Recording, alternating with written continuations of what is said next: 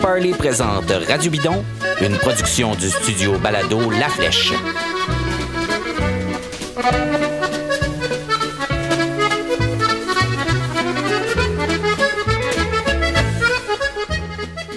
Bonjour, ici David Desjardins et bienvenue à cette deuxième émission d'une série de trois séries prospectives en prévision du Tour de France 2020. Un parcours vraiment différent de ce qu'on a d'habitude, un moment de l'année complètement bizarre, un Tour de France au mois de septembre, en fait qui commence le 29 août techniquement, mais qui se déroule pour la majeure partie en septembre, dans un monde qui est vraiment complètement différent de celui auquel on est habitué. Euh, mais comme à l'habitude, le Tour dure trois semaines, c'est 21 étapes qu'on a séparées en trois tranches. Donc, la, première semaine a été analysée par Simon Drouin. La troisième va l'être par François Parisien. Mais aujourd'hui, on parle de la deuxième semaine de ce Tour de France avec Audrey Lemieux.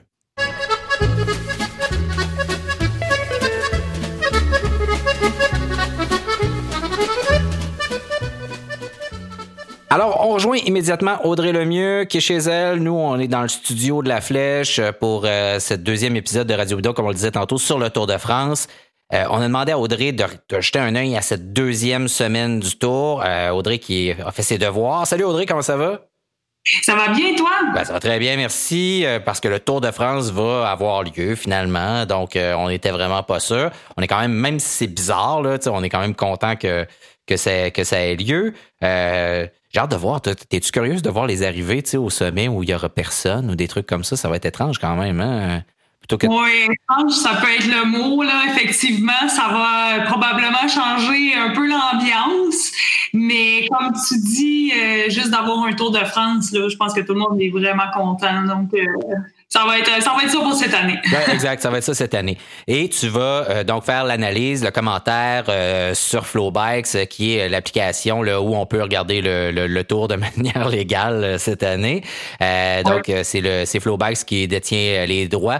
Rapidement, on, on peut s'inscrire, hein, on peut acheter un abonnement, puis ça nous permet de regarder ça sur une tablette, un ordinateur ou de le streamer dans sa télé. Ben exactement. Puis euh, ça vaut la peine. C'est comme un Netflix du vélo. Euh, il va pas juste avoir euh, le Tour de France, on va faire la Vuelta aussi, on va faire Liège, Bastogne, Liège et la Flèche wallonne. Puis éventuellement peut-être qu'il va y avoir d'autres courses aussi. Fait que c'est le fun de pouvoir avoir ça parce que là malheureusement hein, on le sait il y a plus de cyclisme pour RDS en tout cas du moins pour le Tour de France là.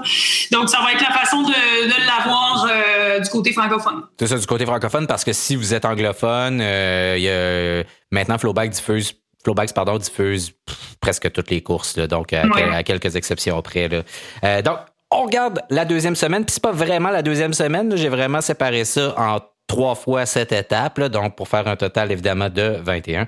Et je t'ai demandé de, commencer à regarder ça la huitième étape, parce qu'on a vu avec Simon, on a parlé du, départ à Nice, d'une première semaine extrêmement explosive, euh, où il y a à peu près pas d'arriver au sprint euh, ou à moins d'une très grosse surprise. Donc, euh, euh, donc là, on, on, arrive à la huitième étape, euh, sur Garonne vers Loup-d'Anviel. encore, on est un samedi, donc c'est le deuxième samedi du tour, la deuxième fin de semaine du tour. Et on disait que la première semaine était explosive. La deuxième semaine, ça va pas pire aussi. Là, donc, première, cette étape-là du samedi, ça risque d'être assez explosif. Mais si est-ce que je ne sais pas si tu as identifié cette étape-là parmi celles que tu surveilles, mais moi, je voudrais savoir, dans cette semaine-là, qu'est-ce qu'il faut regarder? Quelqu'un qui n'a pas le temps de tout regarder, qui se dit moi, j'ai le temps de regarder peut-être une, deux, trois étapes maximum, lesquelles ont retenu ton attention? Ben, c'est certain que la particularité de cette année, c'est vraiment un tour qui va être très difficile. Il va y avoir beaucoup d'étapes de montagne.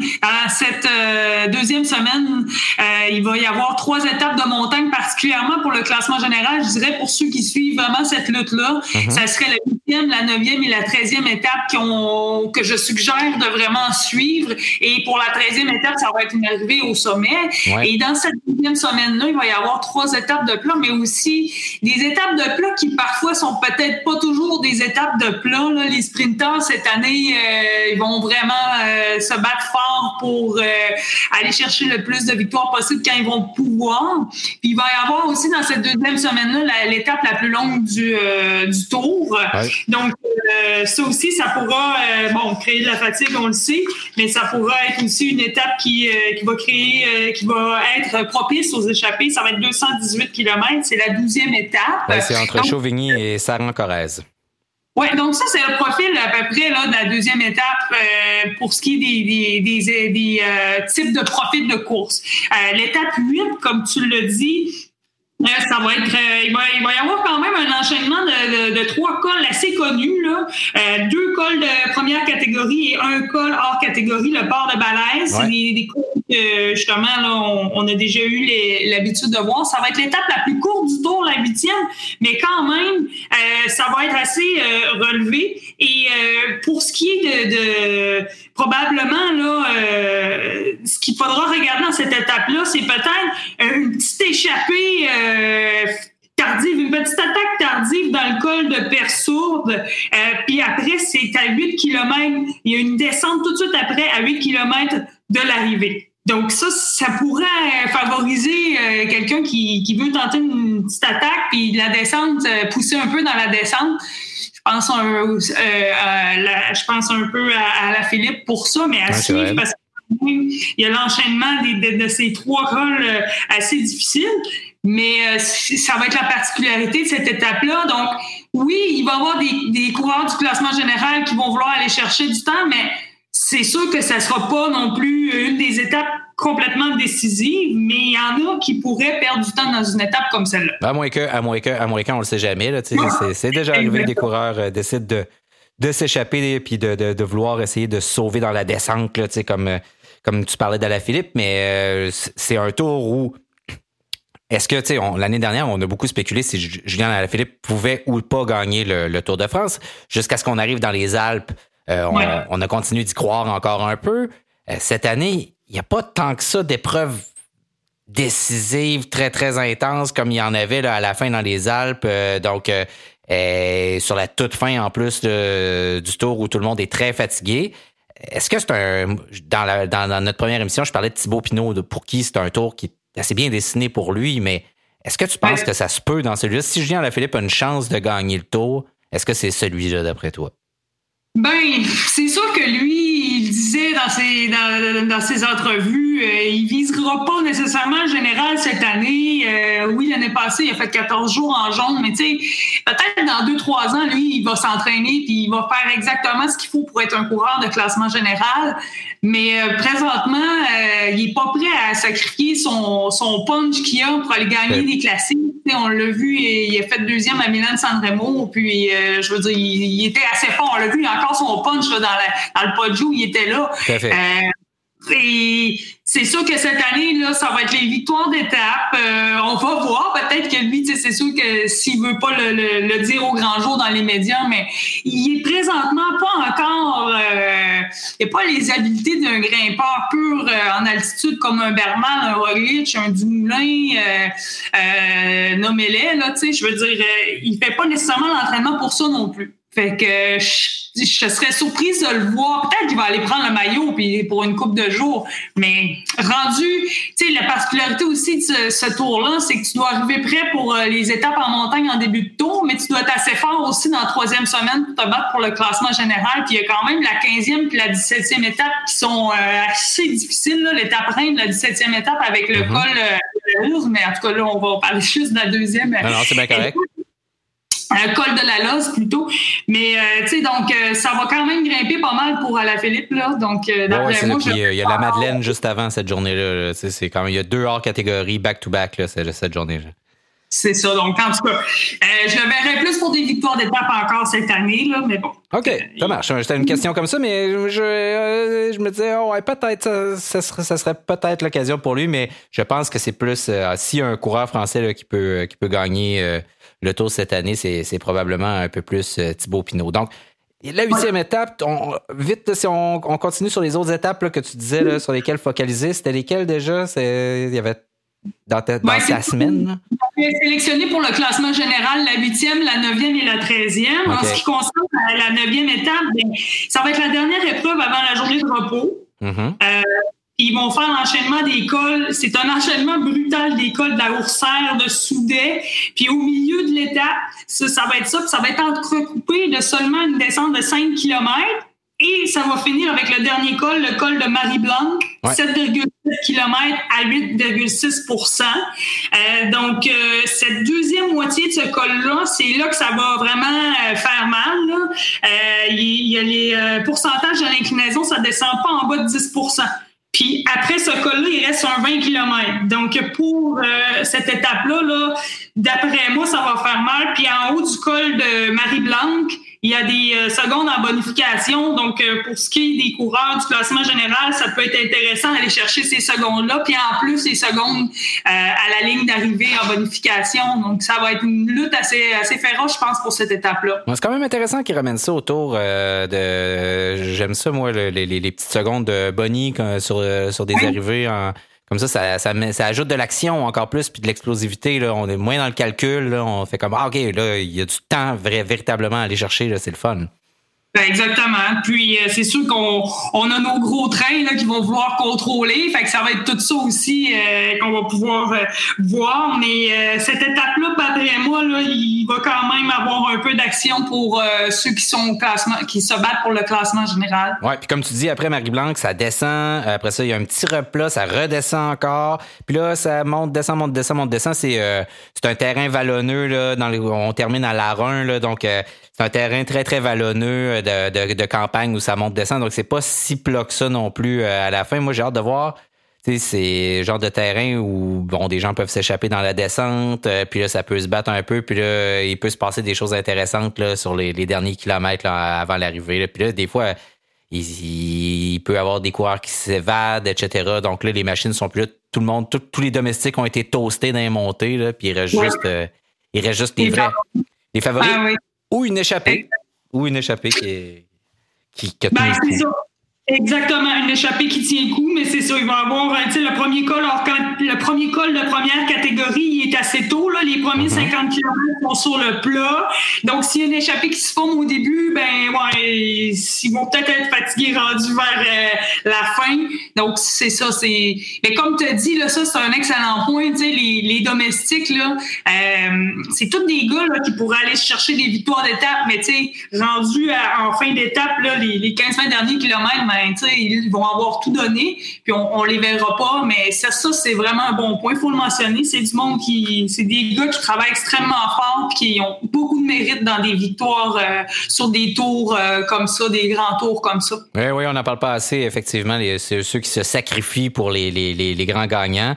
Euh, mais mm-hmm. on de temps en temps, comme comme comme Sepkus qu'on a vu, bon ben vu que Primoz Roglic était hors course au critérium du Dauphiné, on l'a laissé partir, il est allé gagner une étape. Donc, de temps en temps, ces, domestiques-là ont droit à leur, moment de gloire quand ça donne euh, aussi. Puis euh, aussi, ben, j'ai sélectionné la 13e étape aussi, qui va terminé euh, en montée. Mais après, si on a le temps, j'aimerais quand même parler des étapes de plat où on ne sait jamais, il pourrait y avoir des bordures sur euh, certaines des étapes de plat qu'il y a euh, dans cette deuxième semaine-là. Mais toujours dans les, étapes de montagne pour cette deuxième semaine, ben, l'étape 13, 191,5 km, beaucoup de montées, des descentes. C'est la l'étape qui cumule le plus gros dénivelé positif du tour avec 4400 mètres de dénivelé euh, positif, certes montée catégorisée. Fait que ça va être assez difficile. Ça va avoir un impact, euh, une incidence majeure sur le classement général, ça c'est sûr. Ah, puis le, euh, premier col est, le premier col est à 36 km, mais tu sais, ça, le premier col catégorisé, là, mais tu sais, ça commence à monter presque après le départ, là, puis ça, puis là, c'est en ligne, là, ça monte. Quand on regarde le profil, c'est un profil hyper accidenté qui a l'air tough. Là, euh, ça va vraiment. 4000, 4000 mètres là, de gain, là, c'est de la ah peau. Là. Ben, c'est ça. C'est vraiment. Euh, c'est, l'étape qui a le plus gros dénivelé positif du tour. Là. Puis euh, aussi, ben, le dernier col, c'est le col de Néron. En fait, c'est. excusez-moi. C'est le oui, dernier. Ouais, c'est ça. Et donc, le col du pas de Pérol, c'est euh, les deux derniers 2,5 km, ils ont des passages à 12% puis un passage à 15% Donc, euh, le, c'est sur la montée, la dernière montée, désolé, parce qu'il y a tellement de cols dans cette étape-là. Non, c'est ça. Les, deux dernières, c'est le col de Néron puis le Puy-Marie, la 13e étape. C'est, euh, c'est, puis ils sont à la fin, fin, fin, là, mais effectivement, c'est un deuxième puis un première catégorie pour finir. Ça va finir avec des, des pourcentages euh, vraiment euh, pendus, là, 12 et 15 là, au maximum. Puis on finit en altitude.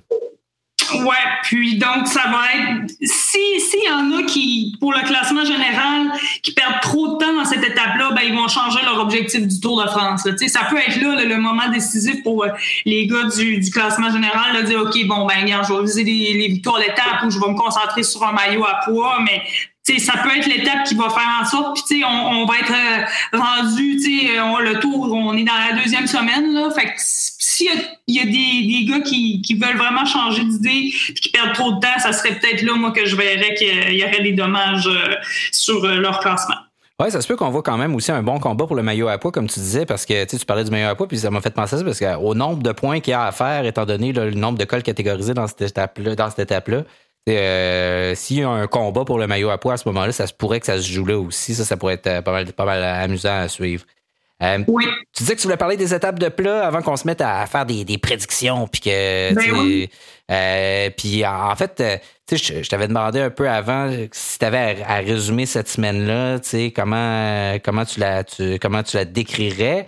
moi, je la décrirais comme extrêmement variée, peut-être la plus la, la, plus hétérogène en termes de, de, de différentes étapes du tour. Puis euh, toi, comment tu la vois?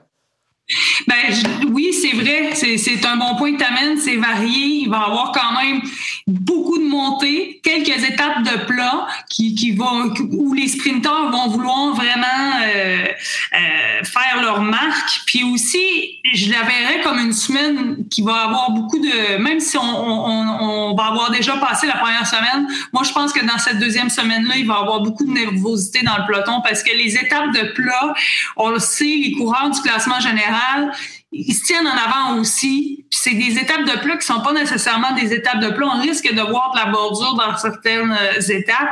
Puis il va, je pense vraiment qu'il va y avoir de la nervosité. Sur on va le sentir dans le peloton. Fait ben que, il a perdu euh, une minute 40 l'année dernière dans un, plat comme ça. Donc ça peut être décisif sur, sur ce qui se passe à la barre. il est obligé d'abandonner et tout, mais au-delà de ça, il est arrivé dans les Alpes, puis il était aussi bon qu'Egan Bernal, mais il a accusé un retard de 1,40 euh, après l'étape, euh, après cette étape de, de, de l'année dernière où euh, son équipe avait un peu, c'était vers Albi, je pense, et puis son équipe avait un peu dormi au gaz. Là, Exactement. Mais c'est ça. Fait je pense que, comme tu dis, ça va être varié, ça va être difficile, encore montagneux, mais il va y avoir beaucoup de nervosité. Puis tu sais, il y a pas, je pense qu'il n'y a pas une étape dans le tour où euh, on peut dire, ben regarde, euh, on, va pouvoir se reposer aujourd'hui. Il va tout le temps falloir que les équipes soient hyper concentrées parce que bon, le parcours, la météo, et puis euh, bon, on le sait là, il n'y a pas eu beaucoup, il n'y a pas eu une tonne de courses dans le calendrier, donc il faut vraiment être concentré pour pas manquer aucune opportunité. Ouais, puis pour pas chuter aussi, parce que effectivement, y a le monde, tout le monde est stressé. Euh, il y a pas, on n'a pas tant de, de, kilométrage de course dans les jambes, mais pas dans la tête non plus. Tu sais, donc euh, on n'a pas, on n'a pas pris l'habitude de, de, de, se coltailler avec les autres, euh, d'être prêt, de suivre les roues à, à plein régime. Là, donc, il peut se passer plein d'affaires dans, dans, dans ce tour-là. On a regardé les, étapes à pas manquer ensemble. Euh, ton podium à Paris, là, euh, de manière objective, pas ton podium que tu aimerais. Après ça, on parlera peut-être du coureur que tu aimerais voir gagner le tour. mais euh, si là, tu avais, évidemment, oh, là, c'est des prédictions. J'en ai, je l'ai déjà dit à Simon quand on a quand on a fait l'émission avec Simon. Les prédictions, c'est de la bullshit, mais mais selon la forme ou en tout cas ce que tu penses que c'est quoi ton podium à Paris, on le sait, il y a deux méga équipe qui s'affrontent d'un côté. Jumbo Visma avec Primoz Roglic, euh, qui est la vedette de, Jumbo Visma. De l'autre côté, Ineos avec euh, Egan Bernal, le gagnant du Tour de l'an dernier, qui sera pas avec Froome, pris avec Froome et Geraint Thomas, euh, mais peut-être avec le ratoureux de Richard Carapaz comme comme peut-être second violon, ou en tout cas qui pourrait venir jouer par en arrière comme il l'avait fait dans le passé. Alors, qui est ton, c'est quoi ton podium à Paris euh, d'après toi, ta prédiction qui vaut absolument rien parce que des prédictions ça vaut rien? Ben, en fait, c'est sûr que si on regarde les épreuves qui ont eu lieu là, euh, depuis la reprise, on a vu un Primoz Roglic vraiment euh, indélogeable. Là. Euh, honnêtement, il était en très, très grande forme, à l'aise. on sentait pas qu'il faiblissait. Ben là, c'est sûr qu'il y a eu sa chute, mais en même temps, on va, on va le dire, là, mais c'est sûr que c'est plate à dire, là, mais ça lui a déjà arrivé d'avoir son pic de forme trop tôt l'année passée, entre autres, avant le Giro. À suivre pour Roglic. Je mettrais un peu d'argent sur lui, mais euh, je crois que le, le maillot jaune va se retrouver encore une fois cette année sur les épaules d'un membre de la formation Ineos, où je pense que Bernal est capable d'aller chercher. Oui, il y a eu des petites douleurs au dos là, qui lui a fait abandonner le Dauphiné. Ouais, il s'est entraîné le lendemain. Là, donc, euh, on a... quand même, si jamais il arrive de quoi, ils ont la carte Richard Carapaz. Sivakov est très fort. Ils ont une bonne équipe. Mais je dis, pourquoi je dis Ineos, c'est parce que c'est une équipe qui, ils sont, ils ont l'habitude, ils sont capables d'aller chercher des victoires autour de France. C'est sûr que là, il y a deux choses. Nicolas Portal est plus euh, dans la voiture du directeur sportif. Ça peut faire une différence. Et euh, Luke Rowe euh, va être, il est un excellent capitaine de route. il est capable de passer ses joueurs euh, dans le, le, peloton, de, de, de, vraiment donner des bonnes directives. Puis tu t'as jamais vu un des coureurs d'Ineos, même quand il y a eu des faiblesses l'année passée, Bernal, il a perdu un peu de temps. Pinot euh, est vraiment fort. Il l'a il, il distancé dans certaines euh, montées, mais ils reviennent tout le temps fort, Ineos. Il y a quelque chose qui se passe dans cette formation-là qui, qui fait que dans la troisième semaine du tour, c'est eux qui sont les plus forts. Donc, je dirais avec... Euh, on a vu Kouyatkowski est encore fort aussi. On l'a vu au critérium, là, visser puis faire le ménage là, de manière assez spectaculaire. Oui, mais bon, c'est euh, c'est vraiment c'est des prédictions là, mais j'aurais beaucoup d'autres noms. Écoute, ça va être euh, qui est sur la troisième marche euh, du podium d'après toi. Donc, donc, mettons, on suppose que c'est Bernal la première, Roglic la deuxième, de selon ta, ta prédiction. moi, je pense que je pense que c'est Roglic qui va gagner personnellement là, mais parce que je, pense que Ineos euh, se sont un peu fait niaiser par, euh, par Jumbo Visma, mais peut-être qu'ils faisaient semblant. Je sais pas, là, on sait jamais ce qui se passe. Euh, mais dans, dans, une course comme le, Dauphiné, là, où on sait pas si. C'est un peu du théâtre, le bike aussi, là, donc. Ben, c'est sûr que là, on, va avoir les, les, réponses autour de France. Dauphiné, s'il y a eu peut-être du bluff, il y a eu peut-être des choses qui se sont dites dans les médias qui n'étaient pas nécessairement vraies. Donc, mais pour la troisième marche, c'est sûr que Pinot, euh, point de vue forme physique, là, je veux dire, euh, garde, il a peut-être pas gagné le Dauphiné, mais il y avait quand même six gars qui l'attaquaient, là, puis il, était, il a fini deuxième, je veux dire, il grimpe vraiment bien, Pinot, puis tu l'as dit au début de l'émission, le tour a été pas mal destiné pour, pour, pour l'art oui, pour lui. Exactement. Puis, mais là, ça, c'est si tout va bien mentalement et physiquement. Ouais, exact. Parce que euh, Pinot est reconnu pour avoir des défaillances et pas juste des défaillances physiques, des défaillances psychologiques aussi. Donc, c'est quelqu'un euh, qui vit ses émotions publiquement, euh, qui des fois a de la difficulté avec les, les, moments plus toughs. Ça a donné lieu à des. Je sais pas. Avais-tu vu euh, l'année dernière quand il était rentré dans la voiture, on avait des images de ça, puis il pleurait, puis ça c'était extraordinaire. Là, donc, il était consolé par par euh, son, son DS. C'était beau à voir, là, quand même, là, des, des, des, moments d'émotion qu'on voit publiquement. Et, mais on sent que, que Pinot a plus de plaisir sur le bike qu'auparavant, donc euh, qu'il attaque, il est là. on l'a vu au critérium du Dauphiné, là, il, était à l'avant, il était hargneux, euh, il l'avait, donc ça se peut. Ben, il y a ça, mais il y a aussi que, je veux dire, euh, il est plus mature comme coureur. Vrai. Euh, sa progression, il est rendu là. Il a dit longtemps, lui, les médias, la pression médiatique, c'est quelque chose qui avait de la difficulté à gérer. Je pense que maintenant, il, est plus à l'aise avec ça. Et puis, euh, c'est beaucoup de pression sur le dos des Français. Peu importe, là, on parle de Pinot, mais tu sais, c'est ça, ça fait 35 ans qu'il n'y a pas un Français qui a gagné le Tour de France. Le dernier, c'était Bernard Hinault en 1985. Donc, il y a pression énorme. Tu sais, donc, est-ce que lui, le fait de, de, fracasser ce record-là, présentement, je pense qu'aujourd'hui, au moment où on se parle, il, est prêt pour ça. Il y a quelques années, peut-être pas. Mais, tu sais, des fois, il y en a qui disent, je lis les, commentaires euh, sur Twitter euh, à son égard, mais de la part des Français, puis ils sont très exigeants vers lui. Ils disent qu'il est pas fort mentalement, mais tu sais, moi je pense qu'il est fort mentalement parce qu'il est encore là après tous mm-hmm. les abandons qu'il a eu. Tu sais, on parle de 50% d'abandon dans ces grands tours là. Je veux dire, c'est un haut taux d'abandon, mais regarde, il est encore là. Il est encore là. Fait que mentalement, il en a encore. Il en a encore. T'as-tu, un, un, dark horse, comme on dit en, espagnol, euh, tu sais, comme le, le, un coureur qu'on voit peut-être pas venir, tu sais, ou qui est comme euh, pas nécessairement ta préférence, mais tu sais, qui est un peu dans le champ gauche, on va dire ça comme ça, puis qui pourrait venir là, euh, mettre le trouble, se retrouver sur le podium, là, puis qu'on voit pas nécessairement là?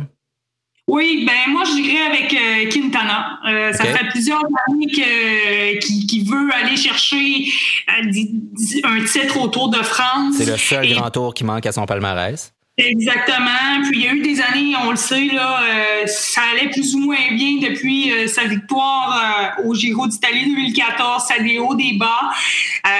son début de saison avec Arkea Samsic, sa nouvelle équipe française, ça a été assez, assez impressionnant. Cinq victoires, Tour de la Provence. Les, les, arrivées au sommet, c'est lui qui allait les chercher. Ouais, puis tout le monde dit que c'est un nouveau, euh, c'est un nouveau Quintana, plus explosif, euh, plus plus plus à l'attaque, là, moins euh, peut-être dans le calcul, dans l'attente, là, moins attentif là, que, que qu'il pouvait l'être. Là. Exactement. On sent que bon, euh, ça a l'air de bien aller avec son équipe. Il va avoir Warren Barguel avec lui qui va pouvoir l'aider. Son frère. Euh, excusez-moi, là, j'ai juste vu la, liste de départ euh, provisoire, là, mais il est avec des coureurs qui étaient autour de lui dans Movistar qui vont pouvoir bien mm-hmm. l'épauler. Diego Rosa, Winner Anacona. Donc, je pense que Quintana, là, il pourrait venir brouiller les cartes parce que là, tu sais, ça fait plusieurs années que, bon, il est plus vraiment dans le coup pour le classement général, puis on le voyait au contre-la-montre individuel que lui, c'est sûr qu'il perdait un peu de temps là-dessus, mais là, c'est un contre-la-montre qui va être en montée. Donc, euh, s'il va bien, s'il est bien positionné au classement général, ben, il n'y aura peut-être pas trop de problèmes pour, euh, pour ça, là. Sinon, qui toi t'aimerais voir gagner autour? Là? Mettons qu'on te donne le choix, n'importe, n'importe quel coureur que c'est une, c'est une fantaisie, c'est un fantasme, là, un coureur, tu dis Ah, lui, là, me semble, j'aimerais ça qu'il gagne parce que j'aime sa personnalité, puis j'aime la manière dont il court. Ben, puis que ça se peut là, aussi, là, mais euh, euh, lequel t'aimerais voir là, là, au sommet du podium là, à Paris, puis que c'est ton choix, là, c'est ta, ta fantaisie du jour. Ben, c'est. On, on, vient d'en parler. Moi, honnêtement, là, pour avoir été athlète, là, puis d'avoir vécu des hauts puis des bas, là, j'aimerais vraiment ça voir euh, Thibaut Pinot remporter. Aller, aller euh, euh, faire plaisir à tous les Français, avoir cet honneur-là, et puis de revenir en force. Puis, tu sais, justement, après avoir vécu tous ces, ces moments difficiles, ben, de d'aller que closer tout ça, permettez-moi l'anglicisme, mais beaucoup la boucle, tu sais, et, parce que là, lui, là, il, aussi, il faut, faut le mentionner, c'est là, il décide de seulement se concentrer sur le tour. Pour lui, là, le vélo maintenant, c'est le Tour de France, mm-hmm. donc c'est une course de préparation, c'est tout en fonction de ça. Donc, ben, en tout cas, je lui, je lui souhaite. Ben, on est dans la même équipe, Audrey. Moi aussi, j'aimerais ça que Thibaut Pinot il gagne. Puis je me suis souvent moqué de lui parce qu'il descendait comme une valise avant, puis qu'il faisait pitié. Puis euh, il est allé chercher ça pour gagner Il Lombardia comme il l'a fait, tu peux pas descendre comme une valise. Alors, ça, il, il, il, est devenu un coureur complet, vraiment impressionnant à voir aller. Moi, je veux qu'il gagne. Pinot for the win, c'est ma devise de ce Tour de France-là, moi aussi, même si j'y crois juste à moitié. Mais bon, tu sais, notre cœur, Audrey, est avec Thibaut Pinot.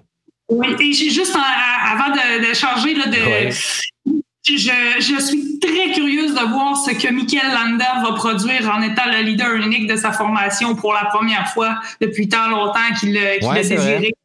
Donc, je suis très curieuse de voir qu'est-ce qu'il va produire pour ce Tour de France. Ouais, on est, euh, ça va être un Tour de France là, très imprévisible. J'ai hâte de voir là, parce que tout se peut dans ce tour-là, euh, peut-être plus que jamais là. Donc, euh, c'est pour ça qu'on fait des prévisions. on parle des deux grandes équipes, mais il peut arriver des tours de passe-passe, des choses vraiment inattendues, euh, comme rarement. Là, puis euh, on va en parler avec François Parisien parce que c'est lui qui couvre la troisième semaine avec nous là, du tour. Mais l'avant-dernière étape, le seul contre la montre du tour, c'est une montée, tu sais, ça, ça, finit avec la montée sur la planche des belles filles. Donc, il peut se jouer des choses-là jusqu'à la toute fin. Ça, ça c'est le fun aussi. Exactement. Donc, euh, ça fait depuis 2011 d'ailleurs qu'il y a pas un, euh, euh, que le classement n'a pas été changé lors du, de l'avant-dernière étape. Ouais. Ben pour une fois, c'est pas avec un contre-la-montre sur le plat aussi. Donc, habituellement, on, va, on a vu, ben, par exemple, je me souviens de Romain Bardet là, qui avait failli être éjecté du podium là, à cause d'un contre-la-montre sur le plat à, la toute fin d'un tour comme ça parce qu'il était pas il avait pas des bonnes jambes parce que c'est pas un très bon contre-la-montreur sur le plat non plus. Là, si vous êtes un grimpeur, si vous reste encore un peu de jambes, vous pouvez faire une différence sur cette avant-dernière étape-là qui, qui est à toute fin pratique pour le classement général, à, moins d'une catastrophe, là, qui est la dernière étape. C'est là que, que, se joue la gagne. Euh, est-ce qu'il y a euh, D'après toi, quelqu'un qui peut déloger Peter Sagan, euh, qui peut lui enlever le maillot vert cette année, ça se peut-tu? Est-ce est temps qu'il va se présenter autour, il va avoir le maillot vert?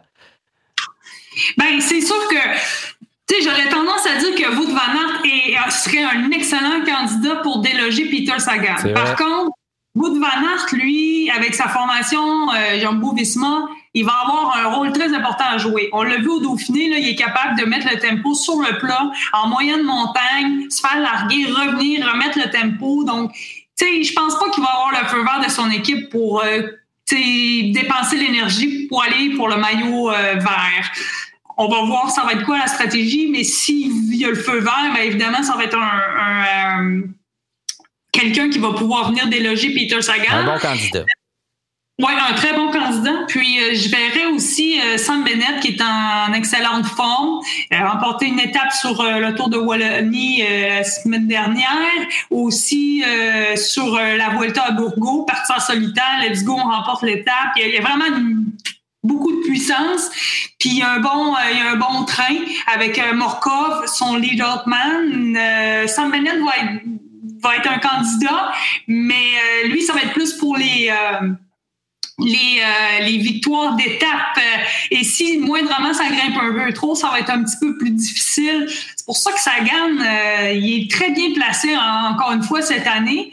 Euh, parce que ben il passe quand même les boss un peu plus qu'un pur sprinter. Très bien, oui, effectivement. Il a qu'il il a montré qu'il était euh, quand même bon là pour euh, passer les boss. Puis Sonny Colbrelli de Barren McLaren, on sait jamais, peut-être qu'il pourrait aller aussi jouer ça. c'est pas le, pur sprinter, mais c'est aussi quelqu'un qui, peut se démarquer parce que il va y avoir des étapes de plat où les purs sprinters peut-être Elia Viviani, Caleb Iwan, euh, ils seront plus là, Alexander, Christophe, c'est pour ça là, oh, je, vais, je vais plus vers des, des, des gars qui ont un bon sprint, des bons punchers, mais qui seront qui, qui, vont réussir à passer les boss, mais pour un sprint de, de, de, de peloton, avec les purs sprinters, ben, ils vont être un peu moins présents. Il n'y a pas tant d'occasions que ça. Puis le maillot vert se gagne rarement euh, parmi les, les, les, purs sprinters depuis euh, quelques années. C'est pour ça que justement que Sagan, qui est, qui, est devenu euh, un abonné à ça, va chercher beaucoup de points ailleurs justement que dans le final. Puis au final, il s'arrange pour être là à bonne place puis faire quelques points à chaque fois aussi, là, sans nécessairement être là pour la gagne, mais il s'arrange pour être là pour les points à tout le moins. C'est ça. Puis aussi, euh, Sagan, ben, lui, c'est clair dans sa tête l'objectif. Il s'en va chercher son maillot-là. Dans ce que les autres, ben, en tout cas, corrige-moi si je me trompe, mais j'ai pas entendu aucun autre athlète dire OK, moi, je m'en vais pour le maillot vert. Puis aussi, la beauté avec euh, Peter Sagan, c'est qu'il il peut se faufiler partout. Tu euh, eux, dans son équipe, euh, Bora Gros, ils ont Emmanuel Boukman qui va chasser le classement général. Ben, Sagan, il va pas demander à à toute son équipe d'y faire des leaders. Là, euh, ils vont pas, euh, ils vont le laisser aller chasser ses, points pour le maillot vert, mais je veux dire, il, ne va pas avoir besoin tant de ça du support de son équipe. Là, non, il est capable de se débrouiller tout seul, puis de s'en aller, puis euh, de faire son chemin, effectivement, puis de, se moquer un peu là, de manière là, de manière assez insolente, on peut dire, là, de, de, ses, de ses compatriotes, là, puis de partir tout seul, tout seul de son bar. Ben, moi, je pense que ça va être un huitième maillot vert pour lui. OK. Ben, ça, euh, je pense que c'est mérité. Il fait très bien son travail pour ça. Euh, est-ce que, tantôt, je te demandais qui tu voudrais qu'il gagne? Est-ce que, je, je sais pas si là, tu t'attends de te commettre, là, mais est-ce qu'il y a quelqu'un que tu aimerais ça qui gagne pas, ne serait-ce que par principe là, ou euh, pour une raison X, là, que tu dis, ah, parce que moi, je l'ai dit à, à, à Simon Drouin, j'ai dit, moi, j'aimerais ça que ça soit pas Egan Bernal parce que j'aimerais ça qu'Ineos gagne pas. Tu sais, j'ai pas, je pas, je trouve pas Bernal particulièrement antipathique, mais j'ai j'étais un peu tanné là, de cette euh, domination là, tu sais, de d'Ineos. Puis j'aimerais ça que ce soit quelqu'un d'une autre équipe qui gagne. Est-ce que toi, il y, a une figure, tu dis, hey, non, moi j'aimerais ça, j'aimerais mieux qu'il gagne pas lui, ou, euh, ou si euh, tu vas pas jusque là. Ben, c'est sûr que c'est c'est un bon point que tu amènes là. Tu sais, je veux dire, Ineos Sky, anciennement, euh, ça a été toujours eux qui ont contrôlé la course jusqu'à rendre le Tour de France des fois un peu euh, plate. Ah, un peu oui, oui. Donc, euh, en espérant que cette année, là, ça soit beaucoup plus mouvementé. Ben, j'irai un peu en ce sens-là, mais honnêtement, non. Il n'y a personne qui non. Longuement, mais. Ah c'est dur à dire là. Je pourrais pas, je pourrais pas dire que quelqu'un. Euh, c'est bien correct. Hey, puis pour, pour finir là, euh, on, on, fait un pari bidon, c'est le nouveau feature à Radio Bidon. Donc c'est le pari, comme je le disais tantôt, les prédictions ça vaut rien, mais ça c'est vraiment le pari qui vaut rien puis qui en plus est un peu méchant. C'est dans quelle équipe va être le premier cas COVID euh, cette année au Tour de France? On sait que il y a une réglementation. S'il y a deux cas COVID dans une équipe, l'équipe est éjectée du tour, ce qui est un peu problématique parce qu'on voit des cas COVID qui finalement s'avèrent négatifs par la suite. C'est le cas du Goul, c'est le cas d'autres coureurs aussi. Euh, mais si là, euh, tu avais dans ta boule de cristal de bullshit là, à décider dans quelle équipe va être le premier cas COVID, euh, tu lances les dés puis ça tombe sur quelle équipe? c'est je le souhaite vraiment pas à personne. Là, non, non, ben non, ben non c'est, juste, juste pour le jeu. Moi, je dirais que pour le jeu, j'irais avec euh, Cofidis parce que ça fait déjà 12 ans qu'ils sont à la recherche d'une victoire d'étape sur le Tour de France, puis ça serait le comble du malheur. En plus, avec des cas de COVID, ils doivent quitter le Tour. Ah non, ah, ça, ouais, j'avoue que ça serait dramatique. Ça serait dramatique. j'irais, j'irais comme ça, plus en pour le côté tragique de, la patente, on en rajoute une couche sur le sur l'histoire de Cofidis pour qu'il fasse encore plus gros pitié euh, qu'ils le font déjà. Ouais, toi, serait quelle équipe? Eh ben moi j'avais dit, j'avais dit, mon, mon pari c'est n'importe quelle équipe française, euh, ça peut être Cofidis ou une autre un peu garage là, qui check pas trop ses affaires là, puis euh, mm-hmm. qui, qui arrive au buffet puis qui oublie de se laver les mains là, puis euh, donc mais tu sais comme tu dis on le sait pas là, ça peut être n'importe qui là, mais je ça, c'était mon pari. C'est une, équipe locale qui fait pas trop, qui est une des équipes invitées, là, pas trop de budget. parce que, tu sais, Ineos, on n'imagine pas. Là, déjà, il y, a, des années, il, il désinfectait. C'est bien juste s'il passait pas le lance-flamme avant que Chris Froome rentre dans une pièce, là, pour être sûr que, ah tout, était, euh, que tout était aseptisé. Là. Donc, euh, c'est un. Je sais pas si tu te souviens, il y avait comme eu l'épisode aussi où euh, Chris Froome avait son propre, sa propre, son, son propre euh, motorhome là, pour faire dodo. Là, donc, euh, pour pas être dans les hôtels, pas attraper de virus, etc. Donc, on voit mal une équipe comme ça, tu sais, euh, bien que ce serait le comble de l'ironie, tu sais, si ça arrivait à une équipe euh, comme celle-là où ils font toujours très très attention. Mais bon, on va, mon, mon, mon, mauvais esprit voyait plus une équipe avec moins de moyens, tu sais, qui faisait pas très attention et qui se retrouve avec ça. Mais on va espérer que le tour se rende jusqu'au bout, puis que ça ah arrive pas. Donc, euh, ça, on va croiser les doigts, là, puis qu'on passe cette deuxième semaine au moins, et la troisième, mais cette deuxième semaine que tu viens de, passer en revue avec nous, Audrey, on te remercie. On va évidemment euh, t'écouter et regarder le tour avec toi sur Flowbikes. On te souhaite euh, un bon marathon parce que ça va être quand même assez exigeant. Puis merci d'avoir été avec nous. On t'écoute attentivement. Merci encore une fois d'être à Radio Bidon. Puis on, on va te rejoindre pendant le tour ou à la fin là, pour reparler ensemble un peu de ce qui s'est passé. Là. On va s'arranger pour se parler à un moment donné si tu veux bien. Ben, parfait, je te remercie énormément. Puis euh, c'est un plaisir de, de, jaser avec toi et tous les auditeurs de Radio Bidon. Mais merci beaucoup. Puis salutations à Randy Ferguson qui est avec toi à Flowbikes de la part de l'équipe ici. Oui. Ben, merci, David. Merci à toi, Audrey. Bye. Bye. Merci d'avoir été avec nous. Merci à Simon Drouin, Audrey Lemieux et François Parisien de se prêter au jeu des prédictions et d'analyser pour nous ce parcours. Euh, merci à Gabriel Bourdage qui est en charge du montage aussi. Je m'appelle David Desjardins. Je vous souhaite un excellent Tour de France et puis je vous invite à venir en discuter avec nous tout au long euh, sur les réseaux sociaux, principalement Twitter où nous sommes le plus actifs. Je vous rappelle que Radio Bidon est une présentation de Seven Mesh et Parley, produit par le studio Balado de l'agence La Flèche. Merci et à la prochaine.